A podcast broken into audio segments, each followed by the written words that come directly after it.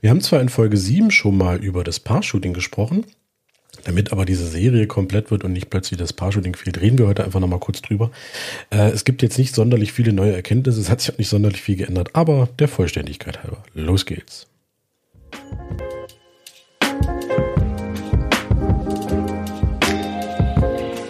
Moin ihr Lieben und willkommen zu einer weiteren Folge des Spreehochzeit Podcast. Mein Name ist Raphael, ich bin Hochzeitsfotograf aus dem Spreewald und ich freue mich, dass ihr wieder mit dabei seid. Los geht's.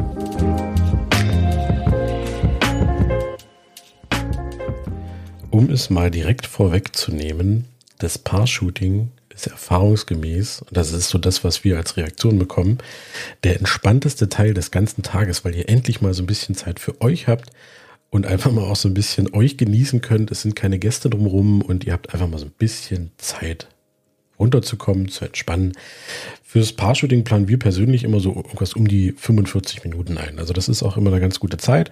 Manchmal sind es vielleicht auch nur 30 Minuten, manchmal sogar noch ein bisschen kürzer. Das kommt natürlich immer darauf an, ob man sich irgendwo noch hinbewegen muss zu einer bestimmten Location oder ob man irgendwie dann vielleicht auch vor Ort schon was Schönes findet, was in den meisten Fällen so ist.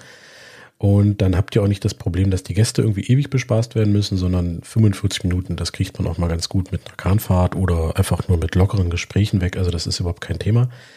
Genau.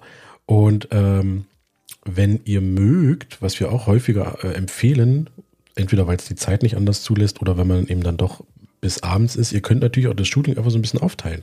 Also wir haben das ganz oft, dass man einfach sagt, okay, wir macht jetzt, äh, weiß nicht, eine halbe Stunde Shooting und ähm, abends, entweder kurz vorm Abendessen oder kurz oder zwischen Abendessen und Hochzeitstanz, gehen wir nochmal zehn Minuten raus und machen beispielsweise Bilder beim Sonnenuntergang je nachdem, wie es die Sonne halt zulässt und das Wetter es zulässt.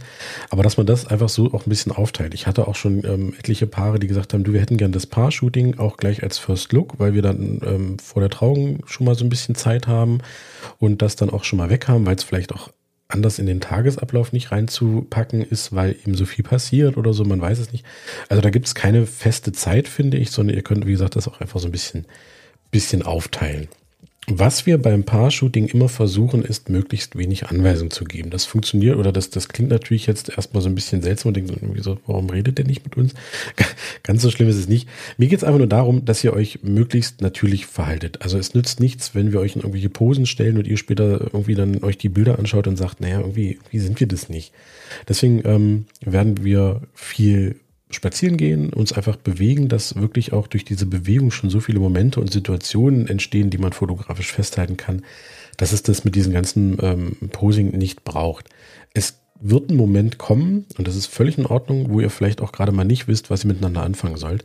Dann gibt es natürlich immer mal so einen kleinen Schubs, so einen kleinen vagen Hinweis, was ihr vielleicht machen könntet, aber es artet jetzt, wie gesagt, nicht darin aus, dass ihr irgendwie feste Anweisungen und äh, Posen vorgegeben bekommt. Wie gesagt, wir möchten euch ja zeigen, wie ihr drauf seid und ähm, wie ihr euch am wohlsten fühlt. Und deswegen, wie gesagt, gibt's mal so einen kleinen Schubs, so einen kleinen Hinweis. Ihr könnt aber ansonsten einfach miteinander reden, knutschen, rumblödeln. Äh, von mir aus übers Wetter reden. Ich sage mal zu meinen Brautmann, dann fangen sie mal an zu kichern. Äh, ihr könnt interagieren miteinander. Und ähm, dann entstehen halt auch wirklich Bilder, die euch auch widerspiegeln und euch auch entsprechen und mit denen ihr dann später auch wirklich sagt, Mensch, guck mal, das sind wir. Ähm, ein Tipp habe ich noch kurz, wenn ihr Kinder habt. Und natürlich sollen die Kinder auch mit auf die Bilder, das ist ganz klar. Äh, auch wenn viele Kinder da eigentlich gar keinen Bock drauf haben. Es, es muss einfach manchmal auch sein. Ähm, da würde ich euch immer empfehlen, dass man vielleicht entweder sich kurz mal zehn Minuten ähm, mit den Kindern so ein bisschen absondert oder dass sie eben die ersten zehn Minuten vom Paar-Shooting mitkommen wir machen äh, ein paar Bilder äh, mit euch zusammen und dann können die Kinder auch wieder Kind sein und gehen beispielsweise mit der Oma oder der Tante dann eben wieder mit zum Rest der Hochzeitsgesellschaft und können sich dann auch wieder völlig frei entfalten.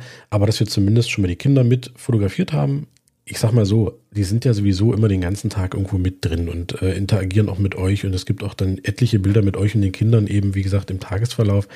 Aber nichtsdestotrotz gibt's ja auch wieder dann beispielsweise die Oma oder die, die äh, Tante oder die Uroma beispielsweise, die dann unbedingt aber auch noch ein ähm, mehr oder weniger gestelltes Bild von euch als Familie mit den Kindern haben wollen. Von daher machen wir das immer zum Anfang des Shootings, dann können die Kinder sich danach wieder völlig frei entfalten und ähm, damit fahren wir eigentlich immer sehr gut.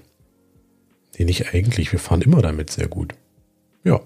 So, dann sind wir nächste Woche schon beim Abschluss der Serie. Da geht es nämlich dann ähm, noch weiter mit dem Hochzeitstanz. Nochmal so ein paar abschließende äh, Hinweise, die sich so über den ganzen Tag eigentlich dann verteilen. Und von daher seid gespannt. Das wird nochmal richtig gut. Bis nächste Woche.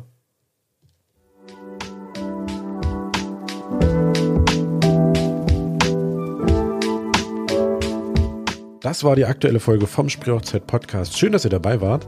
Wenn ihr Fragen zur Folge habt oder ein Thema, über das wir mal sprechen sollten, schreibt uns gerne eine Nachricht.